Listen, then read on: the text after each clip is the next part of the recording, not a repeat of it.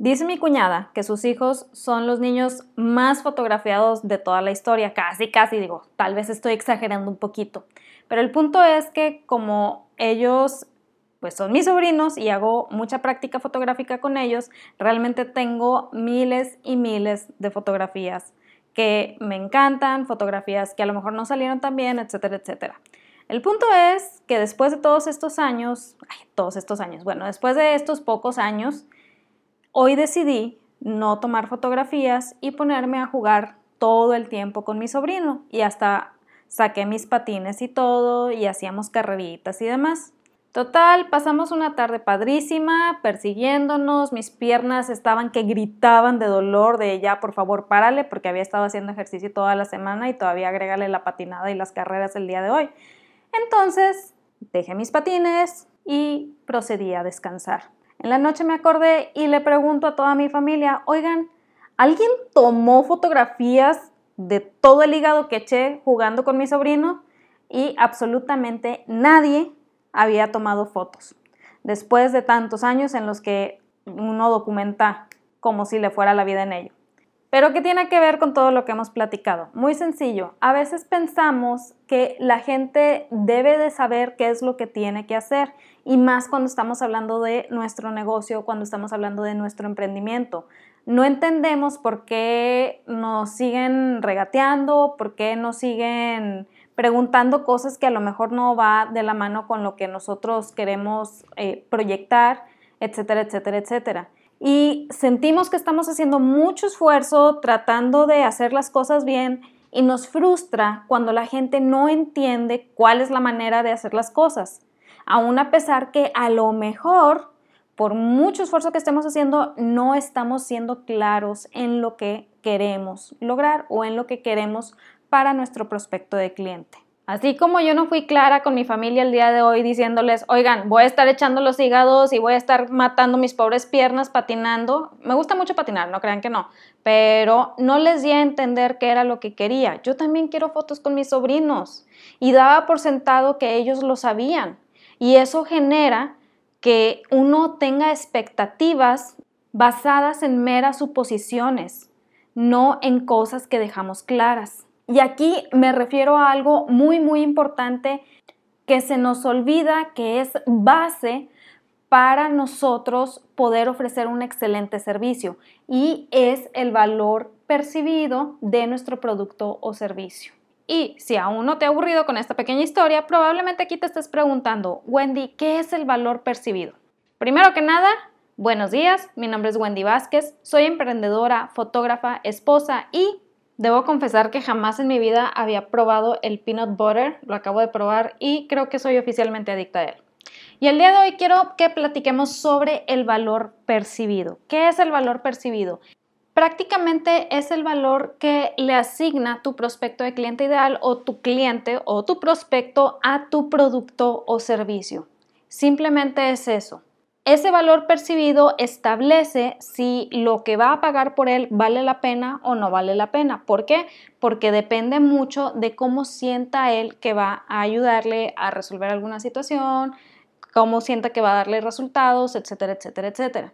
Sin embargo, hay veces en que nosotros queremos aumentar ese valor percibido a los ojos de nuestro prospecto y tendemos a cometer una serie de errores que generan que en lugar de que aumente el valor percibido, simplemente la gente pase todavía más de largo por nuestros anuncios. Algunos de estos errores que tendemos a cometer es, número uno, dar muchas cosas gratis solo porque sí.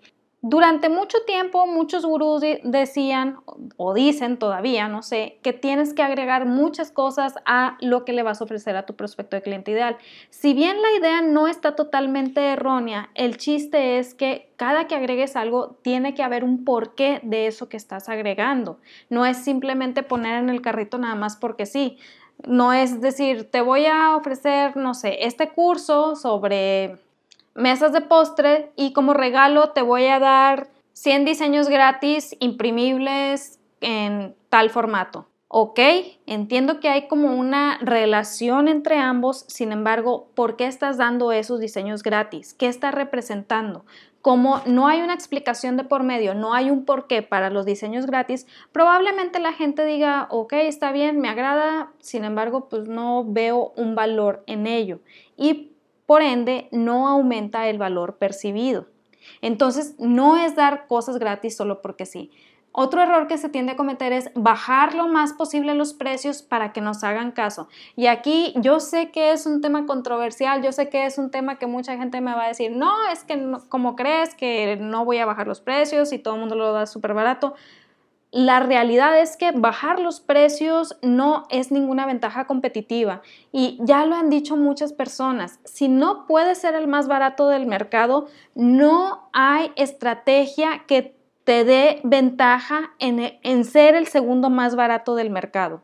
¿Por qué? Porque siempre va a estar ahí el que está más barato. Entonces, no es simplemente bajar los precios y ya, eso no aumenta el valor percibido. Al contrario, la gente lo ve como algo de poco valor. ¿Por qué? Porque le estás asignando un precio que es muy bajo de lo que debería de costar. No digo que no haya eh, ventaja competitiva en dar cosas a precio bajo, pero tienes que tener una estrategia y tu, tu, proceso implementado de manera que haya un siguiente paso después de esa, ese producto o servicio a bajo costo. No es simplemente el producto o servicio. Pero bueno, de eso vamos a platicar en otra ocasión. Otro error que veo que se comete es dar cotizaciones a medias para que no se asusten con el total. Y esto es bien desesperante, aquí va a haber otro rant, bien desesperante que pides cotización sobre algo, obviamente yo como consumidor necesito la cotización del total. Si te estoy pidiendo un servicio X, no sé, por ejemplo, ahorita estaba viendo el caso de, de la venta de boletos para eventos en España, que muchos vendedores lo que hacían es que te daban el precio del boleto, pero no te, daba, no te incluían el impuesto pues ya ven que hay impuestos para todo. Entonces no te, no te incluían el impuesto adicional. Llegabas tú a comprar el boleto y te decían, ah, pero es tanto más del impuesto. A mí no me importa que sea tanto más o tanto menos. A mí dame el total. ¿Por qué? Porque en mi cabeza de consumidor, en mi mente de consumidor, ya voy a tener un precio fijo. En el momento que tú me cambias ese precio porque dices, es que falta esto, falta esto otro, ya voy a tener yo un mal sabor de boca sobre lo que estoy recibiendo. Y eso no es bueno para el proveedor de servicio. Entonces, si vamos a dar cotizaciones, no pueden quedar a medias, tienen que ser cotizaciones basadas en el total de lo que tú vas a cobrar. Y otro error más que veo es abusar de palabras muy usadas que realmente ya no pasan los filtros de las personas.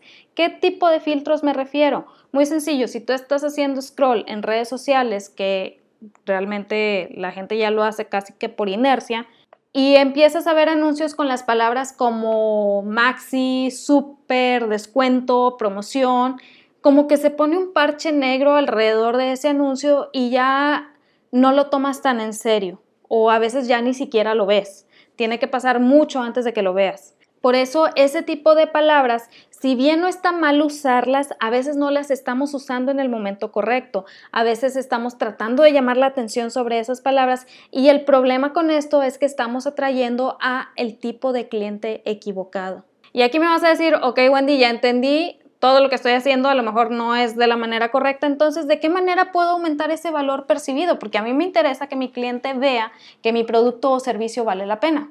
Muy sencillo, te voy a dejar aquí una serie de tips que te van a ayudar. Sin embargo, si eres alguien que está en contra de cobrar lo que debes de cobrar, puedes detenerte aquí y no escuchar el resto de este podcast. Pero si quieres contemplar al menos la posibilidad de que hay otra manera de hacerlo, te invito a que termines de escuchar. El primer tip que te voy a dar es, sea barato, caro o gratis, hay que saber vender. A veces pensamos que porque tenemos el precio más barato del mercado, no tengo que esforzarme por venderlo.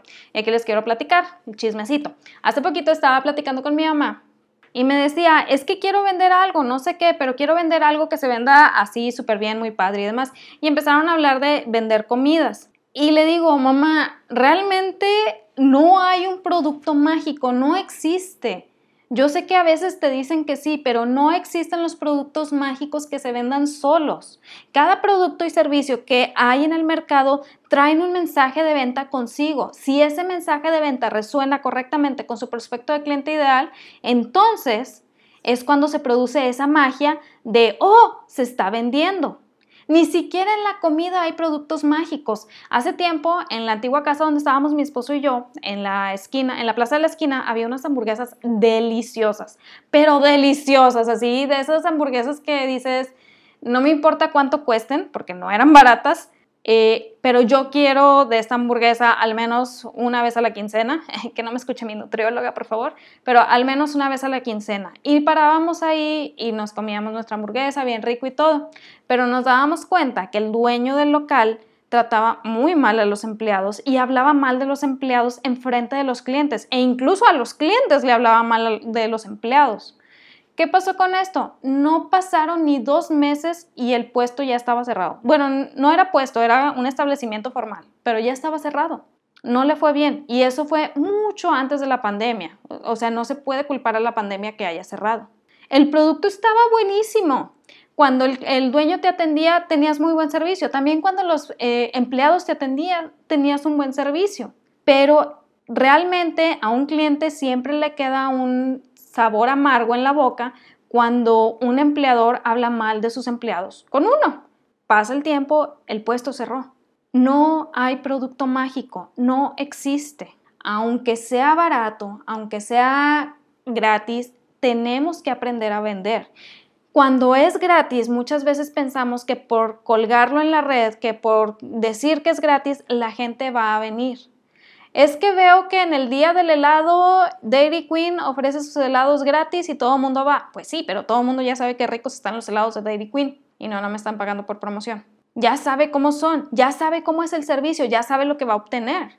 Claro que corren por los helados gratis, pero como me dice mi hermana bien seguido, si no eres famoso, a nadie le importa. Entonces, cuando nosotros vamos empezando y queremos que la gente venga a raudales y por eso ponemos las cosas gratis, muy difícilmente va a hacerlo. Tenemos que entender que aunque sea gratis, necesitamos un mensaje de venta alrededor de ello. Necesitamos atraer, necesitamos conquistar y enamorar a nuestro prospecto de cliente ideal y ahora sí que irlo atrayendo hacia lo que tenemos para ofrecer. Y no es simplemente poner la palabra gratis. De verdad que las personas ya tenemos casi que un filtro alrededor de la palabra gratis porque hay tanto de eso en Internet, hay tanto ruido que ya tendemos a no verlo. Entonces, si tú quieres aumentar el valor percibido de tu producto, te recomiendo que empieces a analizar cuál es tu mensaje de venta, qué es lo que estás diciendo alrededor de ese producto o servicio y a quién se lo estás ofreciendo. Por ejemplo, otro ejemplo también de comidas. Hace poquito estaba mi hermano platicando, oigan, como que platicamos muchos de puestos de comidas. Pero bueno, hace poquito estaba mi hermano platicando eh, de un puesto de tortas que se puso en no sé qué área y que le estaba yendo súper bien, que la persona empezó por internet y luego ya logró poner su puestecito, pero el puesto estaba en un lugar lleno de oficinistas. Claro que la gente va a salir de la oficina, se encuentra con el puesto y es como que delicia. Imagínate todos los godines, bueno, en mis épocas de godines yo hubiera acudido al puesto a más no poder. ¿Habría terminado rodando? Sí, claro, lo sé pero yo hubiera estado presente en el puesto diariamente, casi casi. Supo dónde ponerse porque sabía quién era su prospecto de cliente ideal, sabía quién le iba a comprar y sabía cómo debía venderle. Entonces, aunque sea barato, caro o gratis, hay que saber vender, hay que tener un mensaje de venta y hay que conquistar a la persona. El tip número dos es lo que des, dalo bien. Y aquí yo te diría, primero que nada define, lo que tú estás ofreciendo se compra por impulso, se compra de, ah, mira, vi el anuncio y lo quiero comprar porque está dentro de mi presupuesto, está súper barato o es algo de uso diario, o se compra por necesidad real. Ya que tienes establecido de qué, hacia qué giro es tu producto o servicio, entonces ya puedes establecer un sistema que te ayude a definir cómo lo vas a entregar y cuál va a ser la experiencia de tu prospecto de cliente o de tu cliente. Muchas veces pasamos por alto la importancia que tiene el trato a nuestro cliente ya una vez que nos compró. Aquí yo te invito a que te hagas estas preguntas. ¿La persona obtuvo resultados? ¿Tuvo claridad todo el tiempo sobre lo que tú estabas ofreciendo? ¿Sobre cómo era el proceso? ¿Sobre lo que seguía después? ¿Sobre lo que iba a recibir? Se perdió con la información o pudo sacarle el máximo provecho. Lo hizo avanzar al menos un paso de su punto de dolor hacia el placer. Estas preguntas nos invitan a analizar si lo que estamos ofreciendo realmente está generando un beneficio y de qué manera lo está generando y si hay claridad para nuestro prospecto en todo momento. Porque cometemos el error grandísimo de pensar que porque ya me pagó, porque ya es mi cliente, ya lo tengo conquistado. Y la realidad es que no, cuando te está pagando es como otro inicio más en esa conquista que tú tienes que hacer. Ante todo, la persona debe de tener claridad en todo el proceso. Creo que ya les platiqué en otro episodio de un servicio que contraté hace poquito que me moría por contratar ese servicio, pero mm, me dejó un sabor de boca no muy agradable en cuanto al proceso del servicio. Tuve muy poca claridad en todo el proceso de este servicio y ya al final, si bien el producto en sí fue lo que había prometido, fue lo que se había prometido, realmente el sabor de boca que me dejó el servicio en general fue como, mm, la pensaría mucho para volverlo a contratar tenemos que entender que es muy importante el ver de qué manera hacemos sentir a nuestro cliente una vez que ya nos pagó. Entonces, lo que demos tenemos que darlo bien, tenemos que darlo con claridad y tenemos que ayudar a nuestro prospecto a que entienda de qué manera le, va a ayudar en alcanzar los resultados deseados. Enfoquémonos en los resultados y vas a ver cómo se incrementa muchísimo el valor percibido de tu producto o servicio. Tip número 3. Pon límites. Y aquí muchos me van a decir, ay, no, ¿cómo no vas a atender a tu cliente así personalizándole todo? Lo estás dejando ir, bla, bla, bla. Ok, está bien, si es lo que tú quieres hacer, lo respeto, pero la realidad es que, aunque suene contradictorio, aprender a poner límites ayuda a que puedas dar un mejor servicio que crees tus sistemas y por ende des mejor atención. A veces pensamos que como damos atención 100% personalizada todo el tiempo es nuestro servicio impecable, pero la realidad es que somos humanos, no tenemos la capacidad de atender a todo mundo a todas horas y en algún momento vamos a fallar. Cuando tú creas sistemas, cuando tienes esos sistemas implementados, sabes de qué manera atraer a tu prospecto sabes lo que va a hacer tu prospecto cuando llegue, llegue contigo, cómo lo vas a guiar y demás, y por ende también qué es lo que tu prospecto, una vez que se convierte en tu cliente, va a recibir y cómo se lo vas a entregar. Un sistema te ayuda a dar todavía servicio de más calidad porque te ayuda a decir que sí y que no. Y ojo, aquí no quiero que pienses que estoy en contra de la atención personalizada, pero sí creo que la atención personalizada debe ser tu producto más caro, no el más barato. A veces pasamos mucho tiempo tratando de negociar para dar una atención personalizada cuando lo que la persona está buscando es nuestro producto más económico. Y si lo traducimos a nuestro precio por hora, el precio se ve reducido por todo el tiempo que tenemos que invertirle en personalizarle el producto a la persona. Y terminamos quemados de cansancio. Y lo peor de todo, la gente no lo sabe apreciar, porque aunque nosotros le digamos, te estoy personalizando todo para las personas, va a ser como, ah, ok, muchas gracias, como que yo lo merezco. Que no estoy diciendo que no, sí lo mereces, pero también mereces pagar por él. Así es la realidad. Entonces, Poner límites te ayuda a crear sistemas que te ayuden a tener implementados, pues ahora sí que servicios de calidad. La gente sabe qué esperar porque va a estar informada, va a tener claridad, lo que me lleva otra vez al punto 2, y eso te ayuda a que cuando alguien quiera negociar una personalización en tu producto más barato, tú puedas decir no, que no está mal decir que no. Y sí, a lo mejor se te van a ir clientes. La realidad es que no todo el mundo está dispuesto a pagar los precios porque no todo el mundo tiene un valor percibido similar. Pero los que lo vean, los que se den cuenta de ese valor que tiene lo que tú estás ofreciendo, con mucho gusto van a pagar tus precios y se van a quedar para tu siguiente producto o servicio, que a la larga, a final de cuentas, es lo que deseamos. Entonces, poner límites te ayuda a verte todavía más profesional, a que la gente diga, oh, mira, ya tiene este sistema implementado, ya sé que sigue. Si lo vuelvo a contratar, estoy súper tranquila porque ya sé cómo va a ser el proceso y eso a mí me da paz. Entonces, si te das cuenta, aquí ya la mentalidad no es, ay, no, no creo que le vuelva a contratar, sino más bien es, cuando la vuelva a contratar, puede pasar esto. Es una manera de tener cautivo a tu cliente aún una vez que ya te compró. Y el tip número cuatro, más importante y que a lo mejor hace que te desgarres un poquito las, vestiduras, es cobra. Respétate a ti y a tu cliente al cobrar por tus servicios. Hay muchísimas falsas creencias alrededor de cobrar y una de ellas es que entre más cosas gratis de, más vas a vender. La realidad es que no es así. Hay mucha gente dando información valiosísima en Internet de manera gratuita y no está generando ni un solo peso. Y hay gente que está dando gotitas de información, pero está generando mucho más ingreso. Y aquí no te voy a decir tienes que hacer esto, tienes que hacer lo otro, porque a final de cuentas tú eres quien mejor conoce a tu prospecto de cliente ideal, pero sí te voy a decir, a veces el dar la información a cuenta gotas ayuda a tener más claridad, porque es tanto el ruido. No sé si te das cuenta que me regreso siempre al ruido, porque ya es muchísimo el ruido en Internet. Con ruido me refiero a las distracciones, a todo lo que la gente postea. Se suben millones y millones de minutos de videos diarios. Entonces estamos tratando de resaltar en un océano rojísimo de información. Por eso a veces soltar toda la información de golpe, en lugar de convertirse en una ventaja para nosotros, se convierte en una desventaja porque abrumamos más a las personas. Ahorita las personas ya están con una sensación constante de alerta por el montón de notificaciones que reciben diariamente y más de las redes sociales. De hecho, creo que hay negocios ahorita que lo que hacen es que te venden la experiencia en donde estás completamente desconectado, no hay wifi ni nada.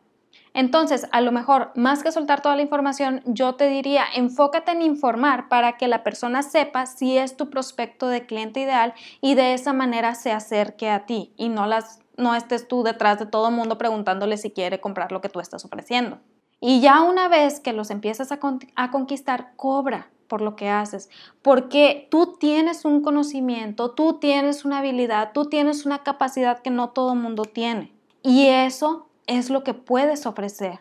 Eso se puede cobrar. Eso te puede ayudar a generar más ingresos. Me acuerdo cuando recién comencé en fotografía, lo primero que te dicen para que armes portafolio es que hagas sesiones gratis. Lo que nadie te dice es que cuando empiezas a hacer sesiones gratis, todo el mundo empieza a conocerte como la persona que hace sesiones gratis y que se lleva su cámara para practicar. Entonces pasa el tiempo, tú tienes mejores prácticas, ya empiezas a querer cobrar, pero la gente sigue dispuesta, o más bien la gente sigue pensando que eres gratis. Y ya te empiezan a pedir la cámara y que si nos tomas unas fotos y bla, bla, bla, sabiendo que no les vas a cobrar. Nadie te cuenta esa parte. Total, pasa el tiempo y francamente yo dejé de hacer muchas sesiones porque todo el mundo esperaba que fuera gratis. Pasa el tiempo y me topo con una mentora que te dice, no está mal hacer sesiones gratis, pero hay un método, porque aún la sesión gratuita la tienes que vender, porque de alguna manera a tu prospecto o a tu cliente le tiene que costar. Cuando el producto es completamente gratis, realmente no se aprecia. Es mentalidad humana, es naturaleza humana. Ahora sí que no sé cómo describírtelo porque no soy psicóloga, pero es naturaleza humana. Cuando es completamente gratis, no lo apreciamos. Entonces, cuando tú vas a hacer una sesión de práctica, tienes que tener una serie de pasos que ayuden a que las personas a las que les estás dirigiendo el mensaje entiendan que va a tener algún costo para ellas. No tiene que ser monetario el costo, pero no va a ser simplemente cuando yo quiera, como yo quiera y de la manera que yo quiera, sino que es un intercambio. Entonces, cuando esta mentora me explicó cómo era el proceso, hice el experimento hice las sesiones y realmente la satisfacción que te queda es mucho mayor porque sabes que le costó a la persona y sobre todo que ese costo hizo que apreciara muchísimo más lo que tú estabas haciendo. Y también como ya hay un proceso de por medio, ya te esfuerzas en ser todavía más profesional que cuando dices, ay, pues voy a hacer una sesión gratis. Hay un compromiso de ambas partes.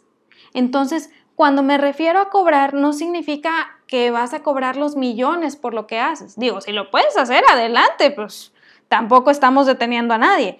Pero si apenas vas empezando y no te sientes seguro o segura para cobrar lo que quieres cobrar, entonces realiza las actividades de manera que haya un costo para ambas partes.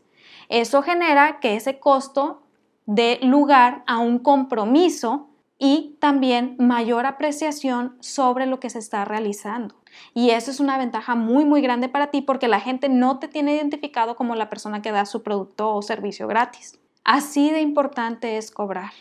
Entonces, acordémonos, el valor percibido no es simplemente dar más cosas para que la gente se acerque a nosotros. El valor percibido engloba todo el servicio, todo el proceso de compra, todo lo que nosotros vamos a entregarle a nuestro prospecto de cliente ideal, toda la experiencia que, que tiene con nosotros, todo lo que platica con nosotros, etcétera, etcétera, etcétera. Así que te invito el día de hoy a que analices tus procesos, analices tu trato al cliente, analiza el tipo de atención que estás dando cuando es tu cliente y cuando todavía no es tu cliente y sobre todo, si te estás dando cuenta que estás invirtiendo más tiempo en quien todavía no es tu cliente, a lo mejor si lo cambias un poquito y le inviertes más tiempo a quien ya es tu cliente, puedes tener todavía mucho mejor respuesta. No estoy diciendo que no le pongas atención a quien no es tu cliente, porque a final de cuentas necesitamos nuevos clientes, pero no olvidemos al que ya pagó es el que ya dio su parte de compromiso sobre nuestro producto o servicio. Es a quien tenemos ya enfrente para ayudarle a sanar sus puntos de dolor y acercarse a sus puntos de placer. Y el cómo lo hagamos sentir es lo que se va a acordar.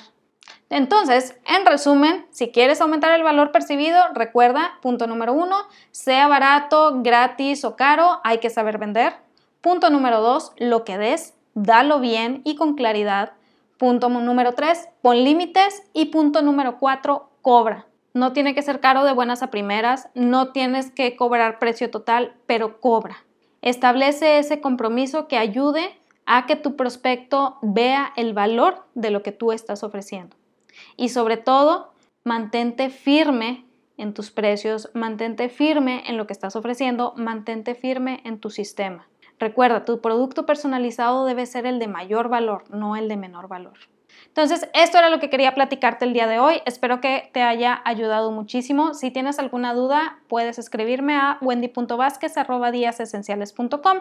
También, si deseas suscribirte al próximo taller que abriré, será como una especie de entre taller y reto que te ayudará a reconocer por qué no debes de dejarle la redacción de tus anuncios a cualquier persona y de qué manera puedes tú ser un redactor que atraiga todavía mucho más aún a pesar de que vas comenzando.